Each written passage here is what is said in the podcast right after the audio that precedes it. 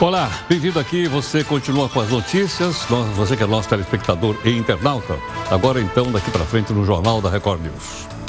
Bom, nós temos aqui para você uma notícia que realmente é, teve bastante comentário durante o dia de hoje. Certamente você vai poder também opinar aqui no nosso jornal. O presidente Jair Bolsonaro decidiu alterar algumas regras para o transporte aéreo de autoridades nos jatinhos da FAB. Ok ou não? Então é o seguinte: antes cidadão pegava o jatinho e se mandava.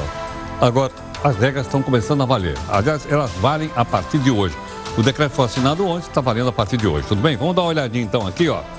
Então, se você também quiser pegar um jatinho, podemos colocar no telão? Aí está o telão. Então, veja lá, se você quiser pegar um jatinho da fábrica, você vai ter que seguir agora essas regras. Vamos lá.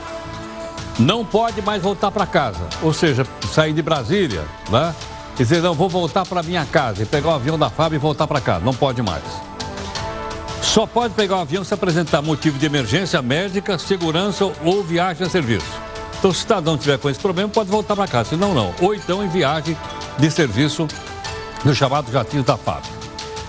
Outra regra importante também, não é, que a gente pode mostrar aqui para você, ela diz respeito então à forma que isso está organizado. Uh, vamos lá proibição de viagem de ministros interinos.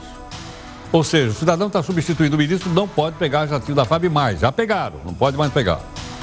Outra aqui, compartilhar avião por mais de uma pessoa quando o destino for o mesmo. Né? Então era assim, dois ministros iam para a mesma cidade e cada um ia no jatinho. Então por que não bota os dois num jatinho só? É o que estabelece então aqui essas novas regras que nós temos aí, tudo bem? Então acho que de uma maneira geral, fica fácil da gente poder entender, inclusive de você uh, opinar a respeito. Porque não se esqueça que isso tudo é pago por nossa grana. Durante a nossa edição de hoje, nós vamos mostrar para você também o impostômetro, você ter uma ideia como ele virou e está até com um número facinho da gente guardar. Certo? A gente guarda porque o número é fácil e a gente guarda também porque sai do nosso bolso. Não? Roda aí a vinheta.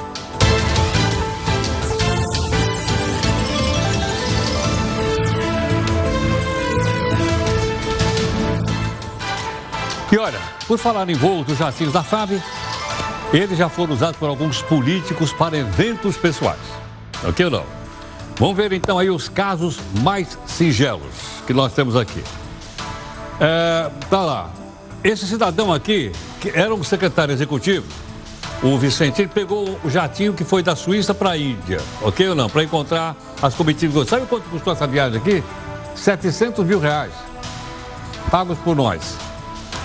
O senador, o ínclito senador Renan Calheiros, pegou um jatinho em Brasília para ir para Recife, que ele foi fazer um implante aqui no cabelo. É sério, para fazer implante. Ok? Então, foi pego. E aí pagou 27 mil reais, ele pagou do bolso dele por causa do implante. Há outros também que se aproveitaram aí da situação. Por exemplo, esse cidadão aqui é o ex-ministro Henrique Alves, ministro do Temer. Ele foi de Natal, cidade dele, para o Rio de Janeiro. O que, que ele foi fazer lá? Assistir um jogo da Copa do Mundo. Levou a, a família, a namorada, tudo mais, por nossa conta o Jatinho da Fábio. E esse cidadão aqui foi na época do Fernando Henrique. Ex-ministro José Viegas, era ministro da Defesa. Saiu de Brasília para Campo Grande. O que, que ele foi fazer lá? Participar do Carnaval no Pantanal. Olha aí, a gente fala tanto no Pantanal, que é o nosso companheiro aqui. Mas esse aqui é o Pantanal lá. Tudo pago, então, lá por nossa, por nossa conta. Tudo bem ou não? Então você vê a maneira como isso funciona. Agora, sai de onde a gente tem dado sempre para você essa informação. Você pode, inclusive, colocar no seu computador, é facinho, ó. É o impostômetro.com.br. Virou, ó. Tá vendo ou não? Nós já pagamos mais de 500 bilhões de reais. Ou vou traduzir. Nós pagamos mais de meio trilhão de reais. 500 bi. Em quantos dias? Do dia primeiro até o dia, mais ou menos uns 30 dias, 30, 60 dias. 60 dias nós gastamos, nós pagamos toda essa grana aí. Ok ou não? Bom, mas como você viu, agora ficou mais difícil pegar um aviãozinho da FAB. Por quê? Porque o seu Jair baixou o decreto, você viu agora há pouco, que limita o uso da aeronave. Como é que eu vou voltar para casa agora? Diz o Faísca, o anti-herói aqui do Jornal da Record News. Olha ele lá no jatinho também. Ele está acostumado a voltar de Brasília no jatinho, pago pelo Distrito Público. Como é que ele vai pegar um voo comercial? Imagine se ele for reconhecido no avião, aí toma uma vaia. Ou algum passageiro inoportuno pode fazer perguntas inoportunas para ele. A bancada do PGG, o Partido dos Gatos Gatunos, apoia as reclamações do FAIC. Agora é a sua opinião. É a sua opinião. Quem é que deve ter direito a transporte pago por nós? Você manda a sua, né, você manda a sua, a sua opinião para cá. O nosso zap está aí, ó, 942-128-782, tudo bem? Dá uma olhadinha comigo aqui no nosso portal, aqui do Grupo Record, que é o r7.com, dizendo lá, olha, Brasil tem 13 casos confirmados de coronavírus, diz o Ministério da Saúde. Até ontem, eram oito pessoas confirmadas com o novo coronavírus. Ele tem um nome complicado que eu não vou ler. A maioria dos pacientes é de São Paulo e há, inclusive, o pessoal, ela, pessoal de olho no desembarque internacional. Você está vendo, inclusive, algumas pessoas usando máscara aqui no terminal internacional de São Paulo, em Barros. Veja também outras notícias para você saber de fato em que país você vive. Depois da suspensão do Salão do Automóvel, o coronavírus suspende a principal feira de vinho do mundo. 47 pessoas seguem desaparecidas após temporal na Baixada Santista. 32 morreram. A Justiça Paulista proíbe o governo de pintar escola com as cores do PSDB. E a Justiça do Paraguai decide levar adiante a investigação contra o Ronaldinho Gaúcho. O Brasil registra 32 mortes por dengue este ano. A contaminação do vírus no mundo ultrapassa 100 mil contagiados, em uma população de 7 bilhões de pessoas. Os aeroportos brasileiros estão atentos à chegada de passageiros com sintomas da doença. O coronavírus fecha escolas e deixa mais de 300 milhões de alunos sem aula. Um decreto presidencial restringe o uso dos aviãozinhos da FAB para voltar para casa.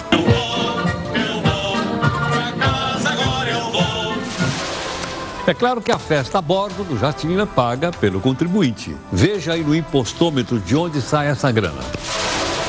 Nos 13 dias de motim da Polícia Militar do Ceará, foram assassinadas 312 pessoas, uma por hora.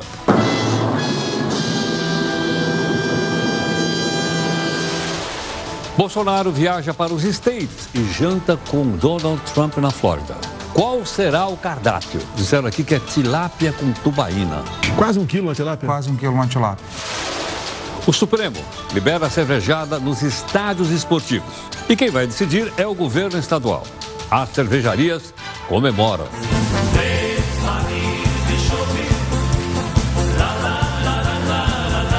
Na sua opinião, o Supremo acertou ou errou ao liberar venda das cervejas nos estádios? Mande o seu comentário para cá, meu zap zap aqui é 11 São Paulo, 942-128-782. Vou falar mais devagar agora. 942-128-782. As mulheres comemoram o dia delas. O lugar da mulher é onde ela quiser, inclusive no mercado financeiro. Isso foi escrito pelas mulheres que fazem o jornal da Record News. Uma linha de metrô de São Paulo está parada há quase uma semana. Eu não acredito no que eu ouvi. A população sofre a falta do transporte. A gaveta do jornal da Record News. E a Cracolândia em São Paulo? Continua ou não no mesmo lugar? E as drogas? Sumiram? Ronaldinho Gaúcho escapa da justiça paraguaia por portar um documento made in Paraguai. Veja aí a nossa imagem do dia. Essa menininha que mostra sua felicidade ao receber uma Barbie de cadeira de rodas, como ela mesmo usa. Em pleno verão, a temperatura volta a cair na Serra Catarinense. Dessa vez, ficou só em 3 graus. Fica frio aí.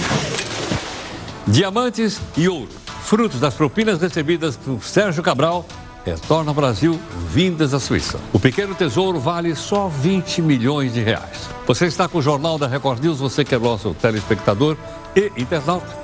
E através das redes sociais você participa ativamente. Das lives, fazendo comentário, uh, fazendo crítica e também exigindo da gente a busca da isenção e a busca do interesse público.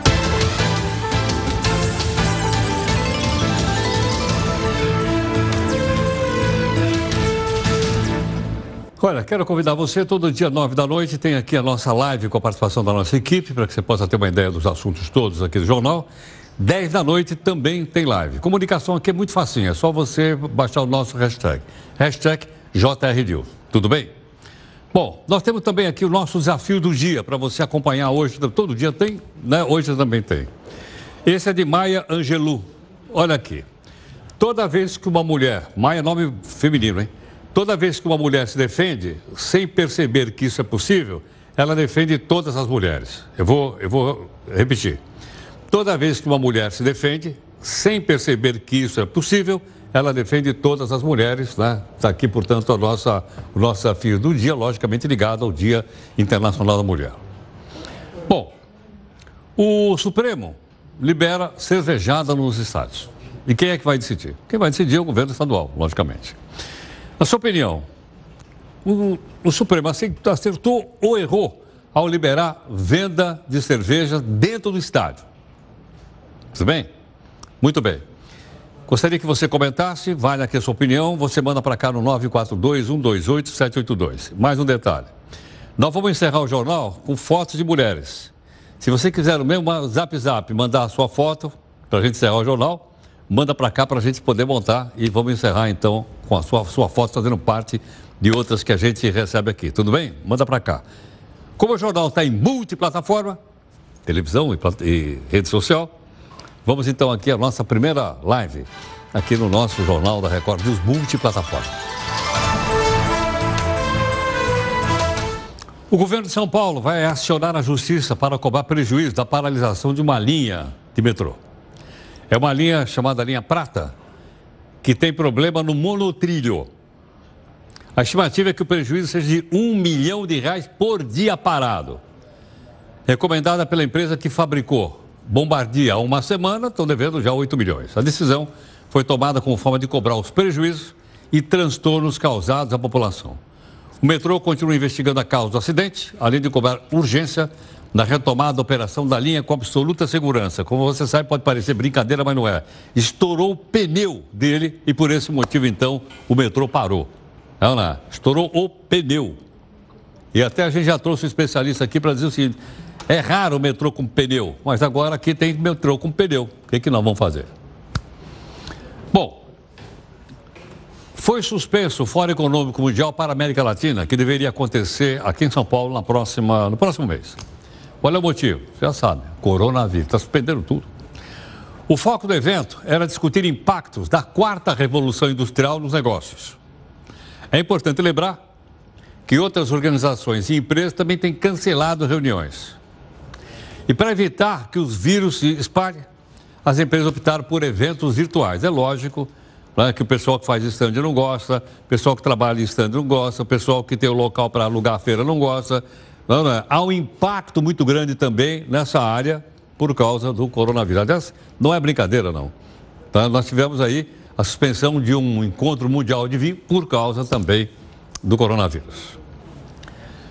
Você deve estar lembrado que nós mostramos aqui para você a chegada de um voo com brasileiros deportados dos Estados Unidos chegou em Belo Horizonte. Lembra ou não?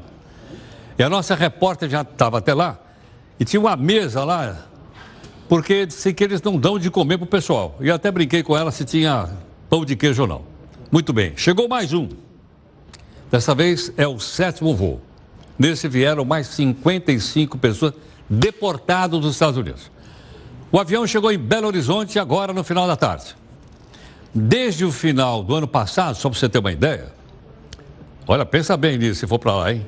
450 imigrantes ilegais foram devolvidos ao Brasil pelo governo dos Estados Unidos. A previsão é que na próxima semana ocorram novos voos. mas ainda assim não se sabe quantas pessoas poderão ser deportadas lá, lá dos Estados Unidos para cá. Não tem documento, pimba, os americanos estão mandando embora. Como Minas Gerais já recebeu vários aviões com brasileiros deportados nos Estados Unidos, nós nos perguntamos o seguinte: por que é que os voos estão indo para Minas Gerais, para Belo Horizonte? Rafael Gart, por que, que é em Belo Horizonte, Rafael? Heródoto, essa história começa lá na década de 40. Nessa época, chegaram dezenas de engenheiros americanos em Governador Valadares, que fica no Vale do Rio Doce. Eles foram convocados para trabalhar nas obras da linha férrea que liga Vitória a Belo Horizonte. Terminada essa obra, um dos engenheiros resolveu ficar em Minas Gerais. Conhecido como Mr. Simpson, ele e a esposa abriram uma escola de inglês em Valadares. Essa escola então começou a mandar alguns alunos, filhos da elite da cidade, para os Estados Unidos. Já na década de 60, o primeiro estudante a migrar para a terra do tio Sam retornou ao Brasil. Ao voltar para Valadares, ele percebeu que a decadência tinha tomado a cidade. Para fugir dessa situação, os jovens da elite começaram a ir para os Estados Unidos num fluxo ainda maior. Eles perceberam as oportunidades de trabalho existentes lá fora. E aí, Heródoto, a notícia se espalhou pela cidade. Com o tempo, os jovens começaram a levar os familiares e amigos para os Estados Unidos. E a cidade ganhou um novo apelido: Vala Dólares. É claro que o jeitinho brasileiro não ia ficar de fora dessa, é ou não é? Muitos moradores de Governador Valadares entraram em solo americano com passaportes falsificados. E vários esquemas, no mínimo criativos, foram inventados para burlar as autoridades. A facilidade de ter conhecidos nos States fez com que a ida para Nova York e Miami, por exemplo, fosse muito mais comum do que as viagens para a capital mineira. Um levantamento da socióloga Sueli Siqueira, feito com base no censo demográfico de 2010, mostra essa tendência. Naquele ano, Valadares tinha quase 9 mil emigrantes no exterior. A cidade ocupava a sétima posição no ranking dos municípios que mais tinham moradores fora do país. Valadares ficava atrás apenas de grandes capitais como São Paulo e também Rio de Janeiro. Mas esse fluxo intenso de governador Valadares para os Estados Unidos durou até os anos 2000. Os atentados de 11 de setembro de 2001 e a crise econômica de 2008 provocaram um caminho inverso. Com isso, muitos brasileiros foram obrigados a voltar para Minas.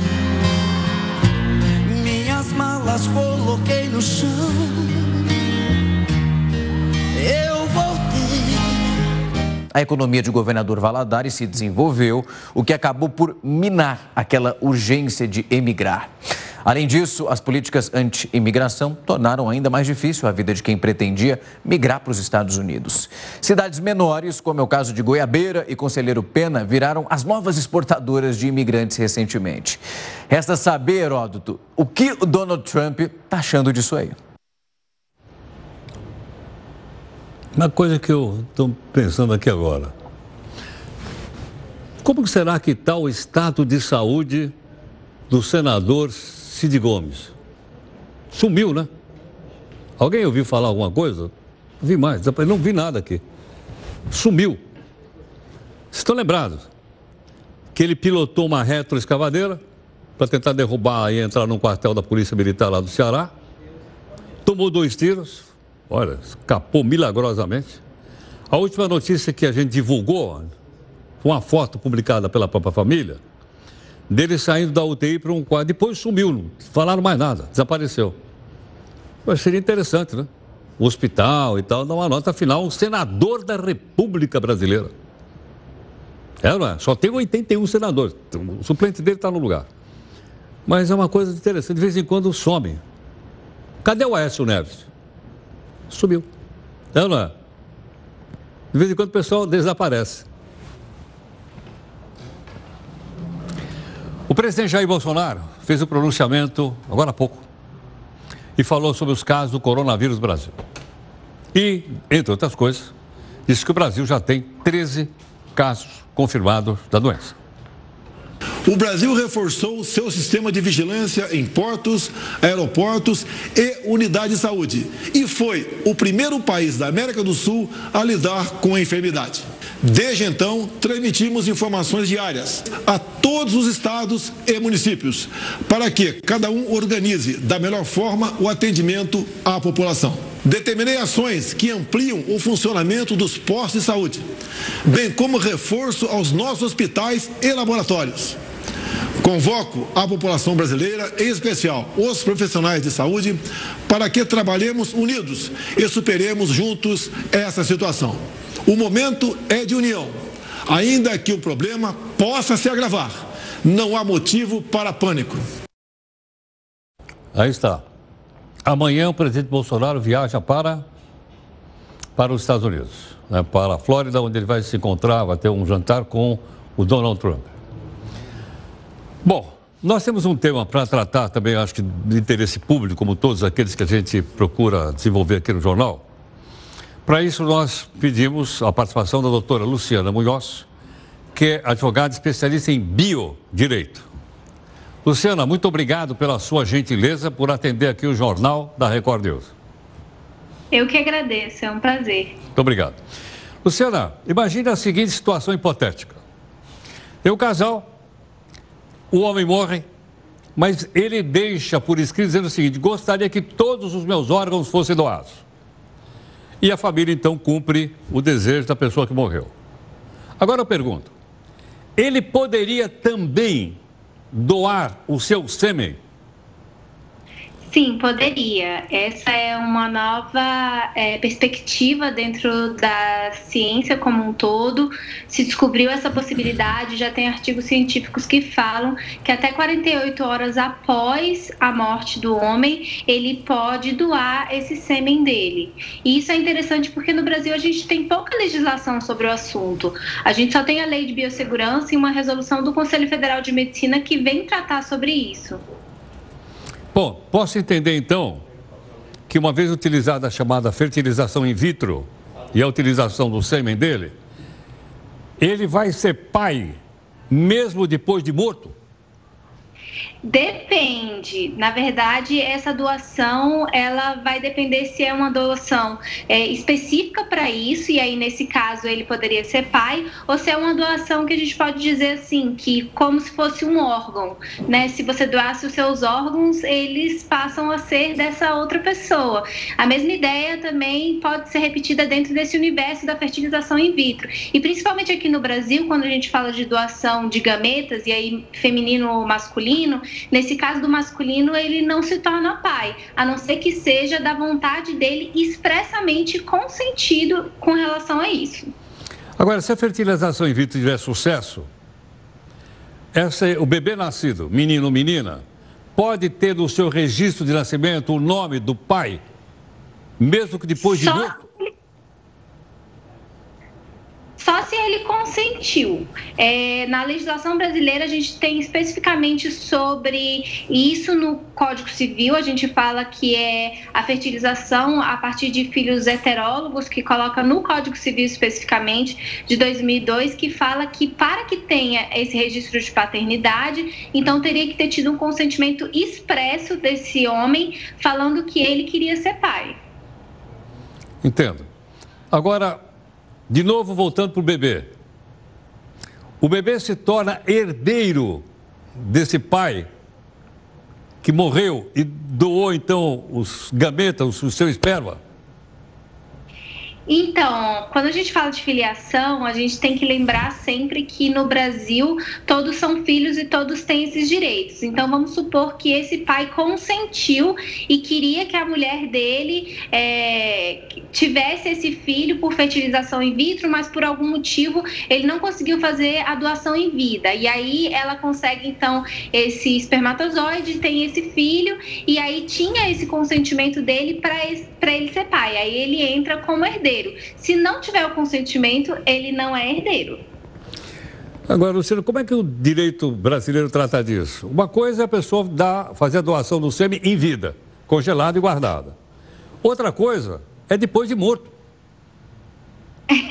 É o caso muito interessante, uma nova possibilidade, especificamente porque quando a gente fala sobre infertilidade, a infertilidade masculina, ela é muito pouco tratada dentro de todos os ambientes. É sempre uma questão muito difícil de ser levada em conta. E essa é uma nova possibilidade, então, de você conseguir ter esses gametas com essa possibilidade. E é, de certa forma, uma brecha legal no Brasil, porque aqui a gente tem uma legislação de doação de órgãos em que não se encaixa esse fato de doação, especificamente está previsto na Lei 9434 que os gametas não estão inclusos nessa possibilidade e a gente só tem então para o nosso suporte uma resolução do Conselho Federal de Medicina que vem tratar sobre essas possibilidades e lá fala que não pode ser comercializado. Então você também não poderia, por exemplo, deixar à venda seus espermatozoides depois da vida, tem que ser voluntário e gratuito. Agora, Luciana, então a doação de sêmen depois que a pessoa morreu não esbarra em nenhuma questão de ordem ética? Esbarra especificamente nessa ideia de é, questões éticas e morais da vida como um todo, porque é, quando a gente fala da doação de órgãos, a gente está falando também de uma autonomia muito individual do ser humano de querer ou não ter os seus órgãos, ter os seus gametas utilizados por outras pessoas. Então, esbarra exatamente nessa autonomia individual, nos seus direitos e garantias individuais, na sua dignidade humana, é, se você quer ou não que isso venha a ocorrer.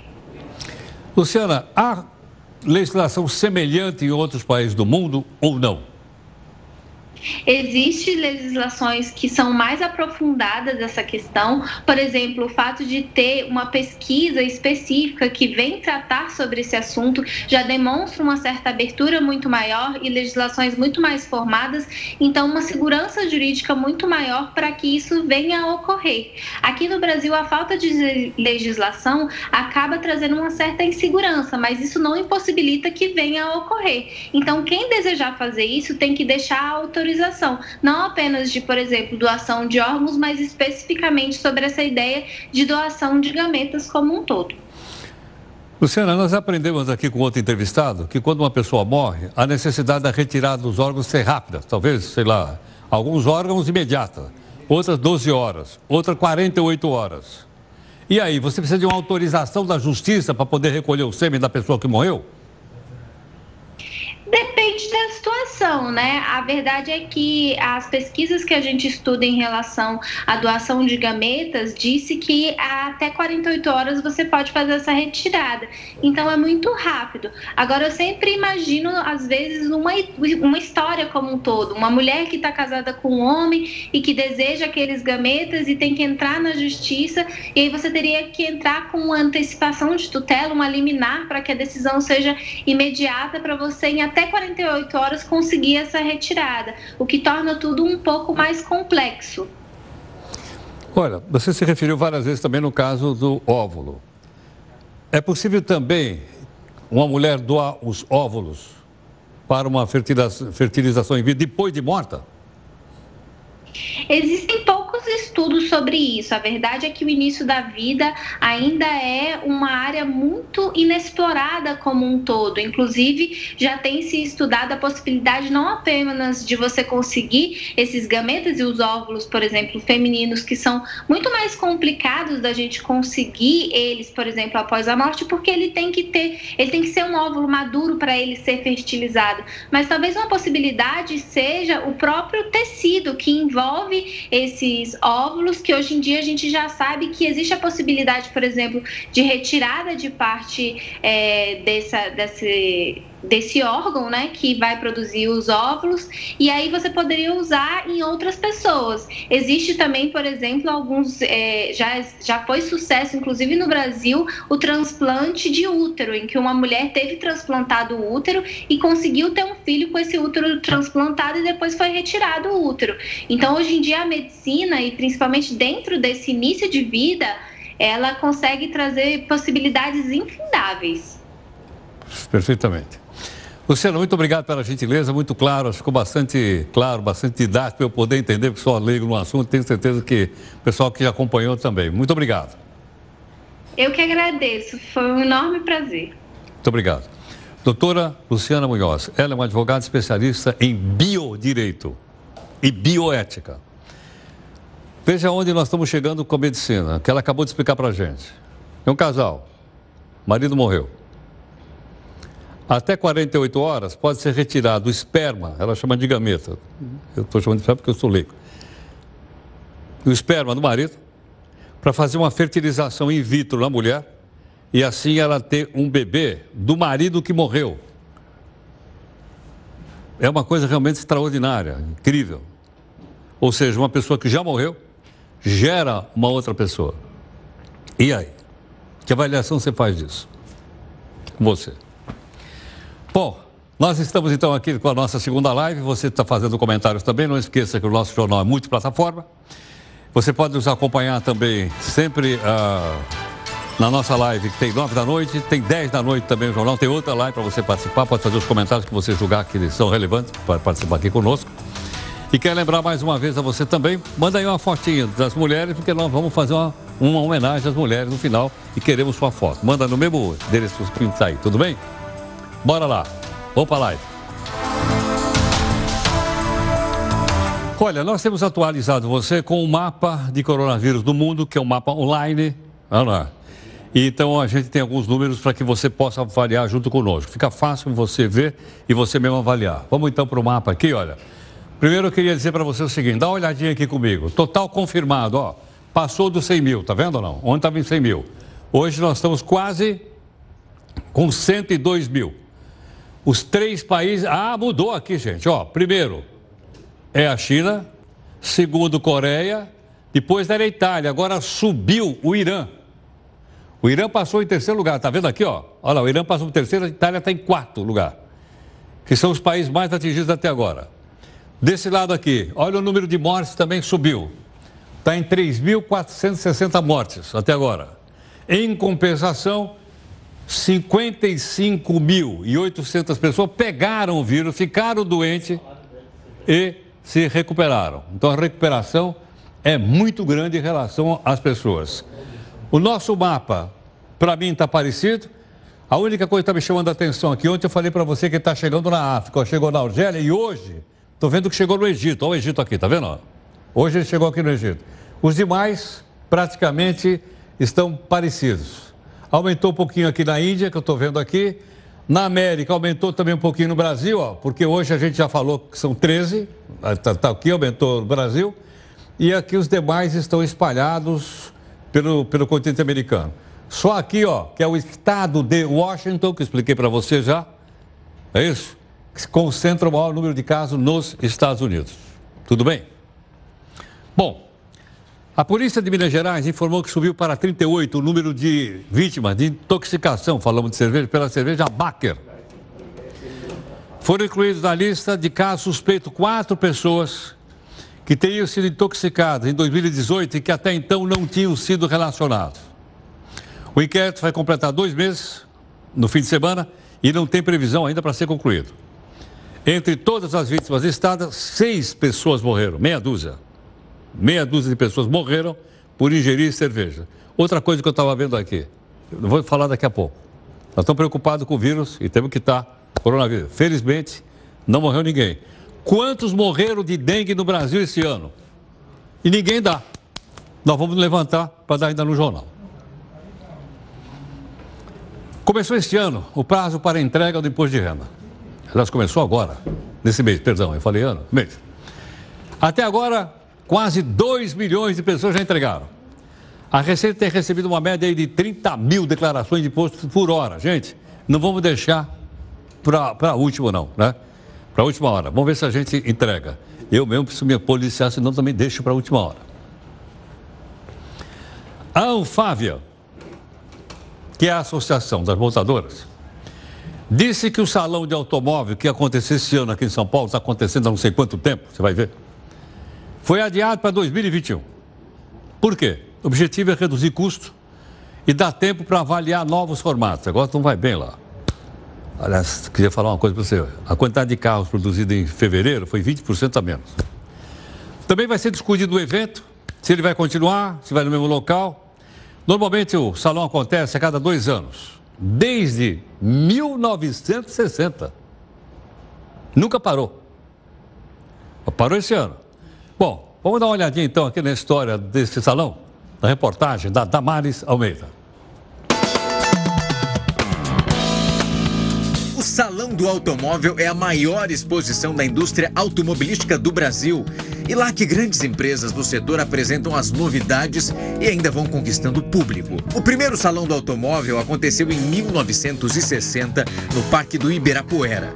Doze fábricas de veículos participaram do evento, que reuniu cerca de 400 mil pessoas. É claro que entre os carros mais famosos apresentados na primeira edição estava o famoso Fusca. Além dele, o público pôde ver de perto o Romiceta. Para os mais jovens que nunca ouviram falar nesse carro, é uma espécie de microcarro. O Cinca Chambord fez tanto sucesso que virou até música. Meu pai comprou um carro, ele se chama Cinca Chambord. Tanto sucesso, as edições do Salão do Automóvel continuaram e foi aumentando o público a cada ano. E foi lá que as pessoas conheceram a Kombi, o DKV Fissor e o Chevette. Em 1970, o salão migrou para o AMB e continuou no local até 2014, com um público recorde de 756 mil visitantes. Nos anos de 2016 a 2018, o evento aconteceu no São Paulo Expo. Os anos passaram e o Salão do Automóvel acompanhou a modernização dos carros. Os automóveis que antes só podiam ser admirados foram liberados para testes drives pelos visitantes. A cada edição, todo mundo podia ver de pertinho as novidades caríssimas e que enchem os olhos. Alguns viraram até hit sertanejo. Fuscão preto, você feito de aço. Essa música foi eu que lembrei. Você bota Fuscão Preto aí, o pessoal colocou. Quem diria, hein? Salão do automóvel. Você tem uma ideia como o mundo está mudando tão rapidamente. O Supremo Tribunal Federal liberou cervejada nos estados. E quem vai decidir agora cada um dos estados é o governo estadual. Aí eu pergunto o seguinte, na sua opinião, você acha que eles acertaram ou erraram a venda das cervejadas? Ok ou não?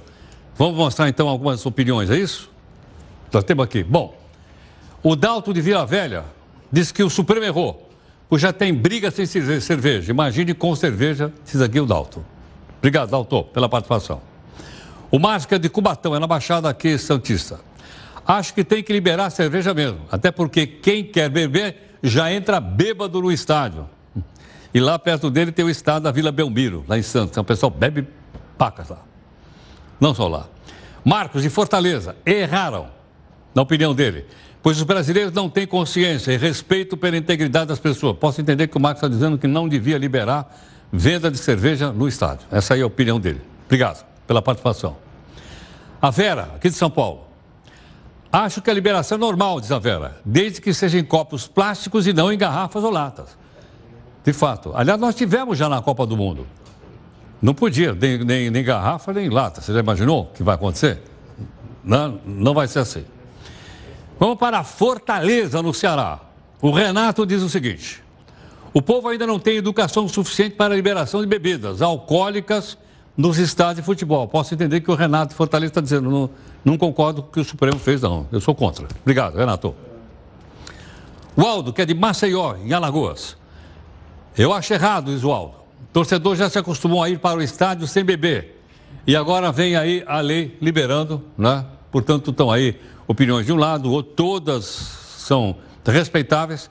Estamos num país democrático e é bom que haja diferentes opiniões para a gente poder formar nossa. Bom, os novos tempos têm tirado emprego de muita gente. É verdade, mas têm criado outros. Por exemplo, você já ouviu falar em pet sitter? Eu ouvi falar em babysitter. Mas pet sitter? Pet é, é, é um animal de estimação, não é isso? Agora, será que paga bem? Não sei. Veja aqui no texto da Damares Almeida. Os donos de animais garantem que os pets dão gasto danado. Mas você já imaginou cuidar de um animal sem precisar gastar nada? Ainda mais se for um bichinho engraçado como esse aí.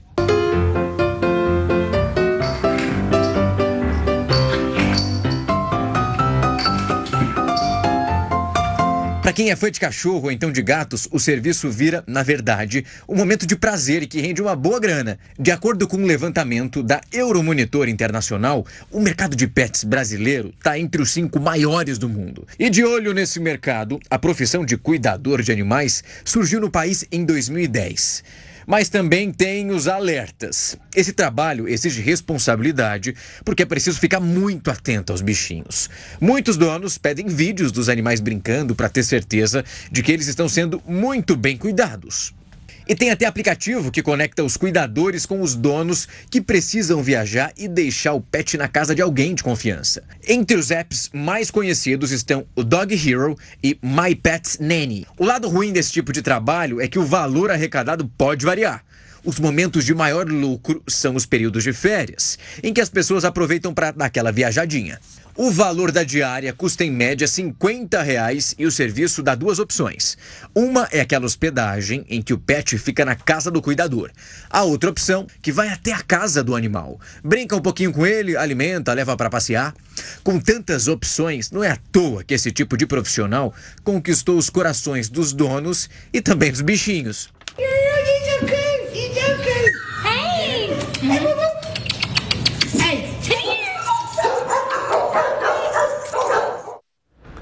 Bom, se eu for pagar pesticida, eu tô ferrado. Tem oito cachorros e dois gatos.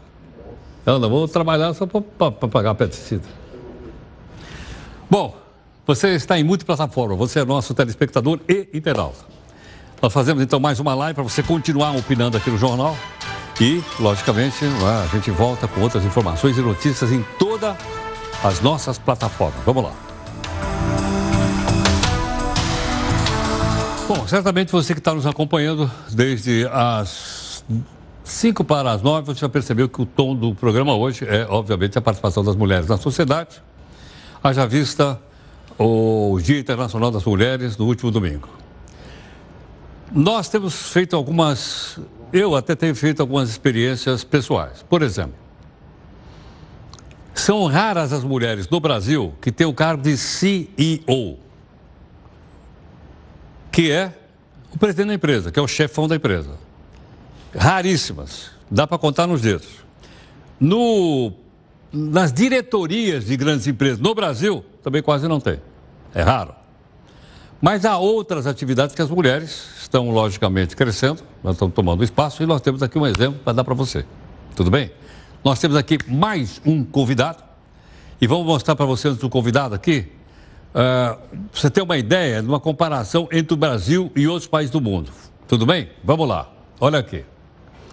Participação de mulheres em cargo de gerência. Gerência é diretoria, né? Ranking de 40 países. Nas Filipinas tem 43%, alto, em relação ao Brasil. África do Sul, 40%. Na Polônia, 38%. No Brasil, 34%. Está um pouco acima da média isso no que diz respeito à área, como é que eu vou dizer, na área gerencial, na área corporativa, como a gente costuma dizer, não é verdade? Bom, nós temos um outro telão aqui, agora na área política. Olha a diferença. Dá uma olhada aqui comigo na diferença. Olha só, tem 191 países aqui. Todo mundo faz parte da ONU. Olha em que posição está o Brasil. 133. Ou seja, nós, o parlamento, ou o Congresso Nacional, só tem 15% de mulher. O do México tem 48%, a da Bolívia 53%, Cuba 53%, Ruanda, lá na África, tem 61%. Então esses dois aqui tem meio a meio, esse tem mais mulheres. A média global é 24%, o Brasil está abaixo da média, está com 15%. Tá certo? De participação na política. Mas vamos, por exemplo, para o setor financeiro. Nós temos uma entrevistada para conversar um pouco conosco sobre o setor financeiro, mercado financeiro. Ingrid Bath, que é cofundadora da fintech Linker. E ela então conversa um pouco conosco gentilmente aqui no nosso jornal. Tudo bem? Olá, Ingrid, tudo muito, bem? muito obrigado, Ingrid, pela participação aqui. Eu que agradeço o convite. É, é um convite muito feliz de representar as mulheres no mercado financeiro. Uh, eu hoje sou empreendedora dentro do mercado financeiro também e a situação é muito similar uh, tanto no empreendedorismo uh, de fintechs, também no mercado financeiro tradicional. Muito obrigada pelo convite. Eu que agradeço. Ingrid, primeiro você me explica o seguinte: o que, que é exatamente uma fintech? É uma excelente pergunta. É, as fintechs elas são as startups que prestam serviços financeiros. Então, é, presta serviços financeiros normalmente uh, com um nível de tecnologia muito grande.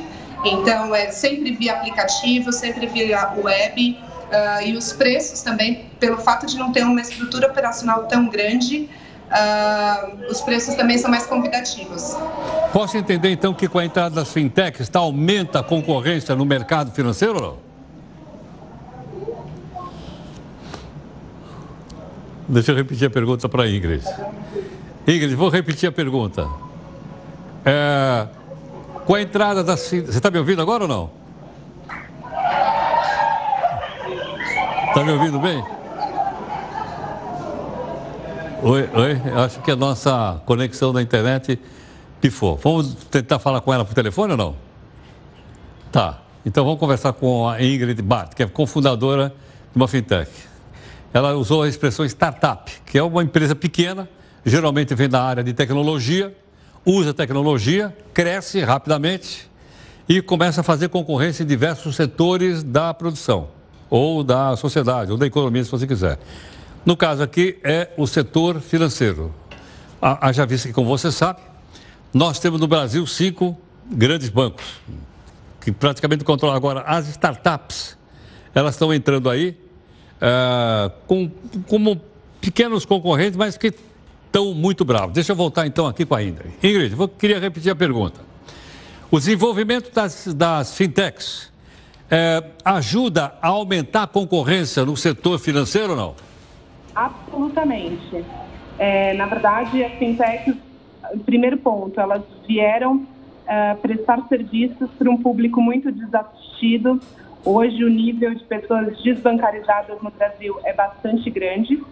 E, além disso, é, fornecer também uma é, competitividade, inovação uh, para produtos e serviços financeiros que há bastante tempo precisavam, careciam de uma, de uma inovação mesmo, né? Desde uh, acesso diferenciado, como eu estava falando, através de aplicativo, internet banking, uh, canais de acesso diferenciados, muito amplos, é, e também de taxas mais competitivas, é, de produtos mais personalizados e por aí vai. Agora, Ingrid, esse setor financeiro também era um setor mais masculino? As também. mulheres estão chegando agora, já chegaram há muito tempo nessa área. Como é que é isso? É. O, o, setor financeiro, tradicionalmente, é bem masculino.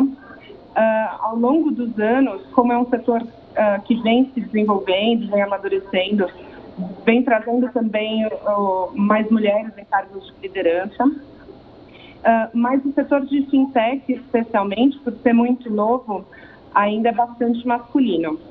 Eu acredito que, com o passar dos anos, vai ficando cada vez mais uh, diverso, vai despertando o interesse de pessoas que vão conhecendo e, e essa situação vai melhorando mas hoje é predominantemente masculino. A gente poderia dizer que essa chegada da mulher também no setor financeiro, no Brasil, ela é tão rápida e tão intensa quanto outras regiões do mundo, como, por exemplo, os Estados Unidos da Europa, ou nós estamos indo mais devagarinho? É, eu acredito que está avançando, mas ainda de maneira mais tímida. A gente, infelizmente, associa muito o setor financeiro como exatas. E o setor de exatas, de uma maneira geral, é, ainda atrai menos mulheres uh, do que outros setores. Mas a gente está avançando, de fato, eu sou bem otimista com relação a isso.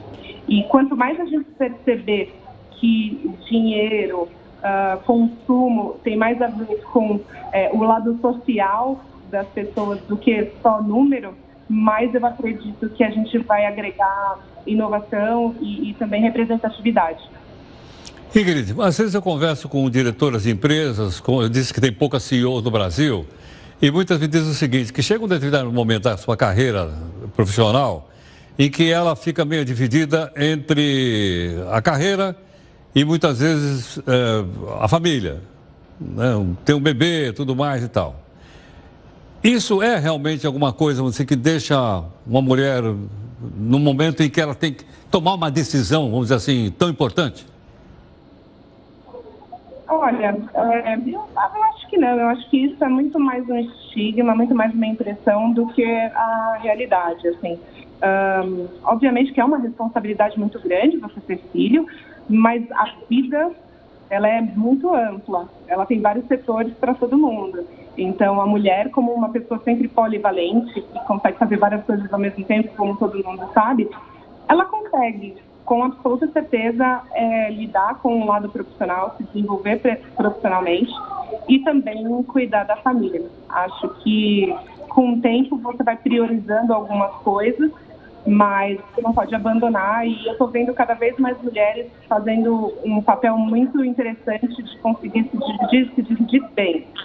E, e eu, se me permite colocar um comentário, eu acho que é por isso também que muitas mulheres elas estão se interessando pelo empreendedorismo, porque o empreendedorismo, principalmente o digital, é, te possibilita uma flexibilidade maior, principalmente de deslocamento, de uh, esse tempo que a gente perde normalmente nas grandes cidades de ir para o trabalho, voltar para casa, ir buscar. Então, muitas mulheres hoje estão optando por serem empreendedoras nos ambientes que elas gostam, independente se é o setor financeiro, se é outro setor, para conseguir flexibilizar uh, esse lado profissional. Perfeito. Ingrid, muito obrigado por sua gentileza, por atender aqui o Jornal da Record News. Obrigado.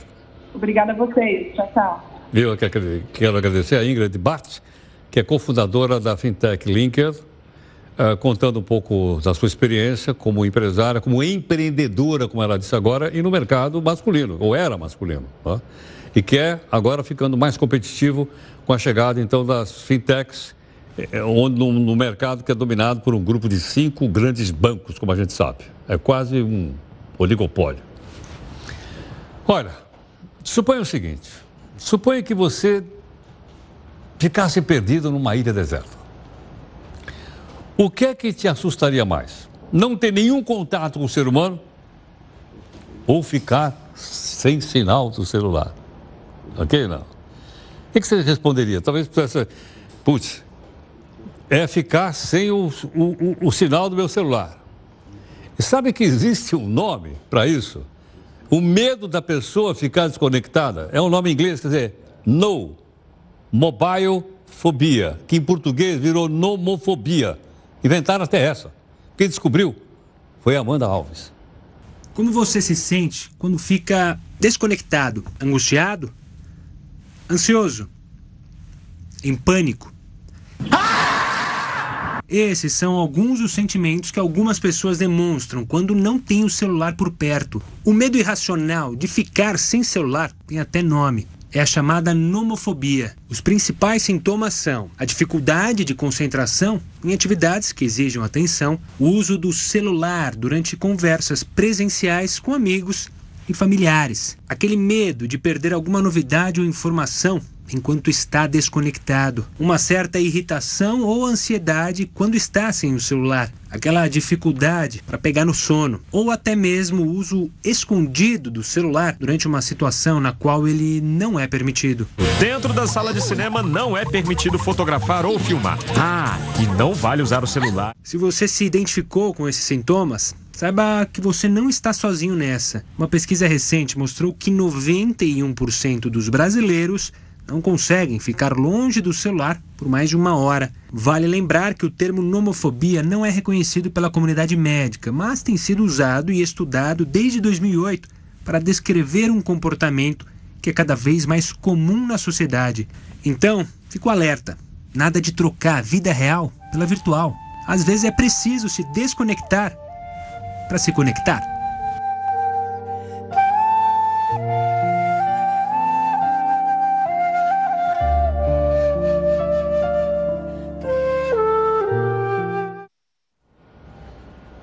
Você seria capaz de fazer uma meditação dessa se usar o celular?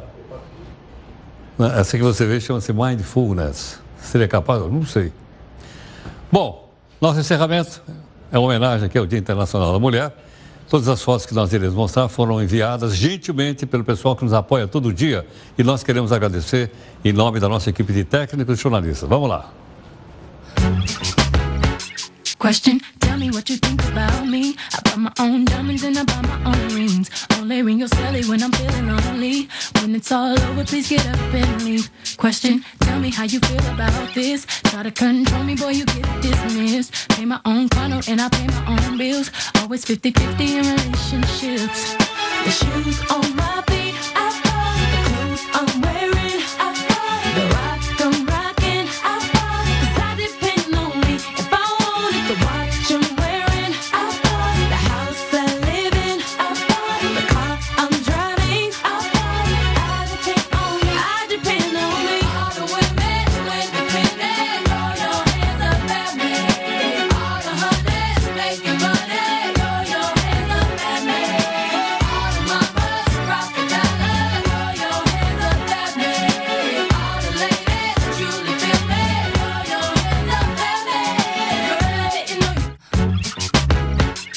Question, tell me what you think about me. I buy my own diamonds and I buy my own rings. Only ring your celly when I'm feeling lonely. When it's all over, please get up and leave. Question, tell me how you feel about this. Try to control me, boy, you get dismissed. Pay my own condo and I pay my own bills. Always 50-50 in relationships. The shoes on my feet,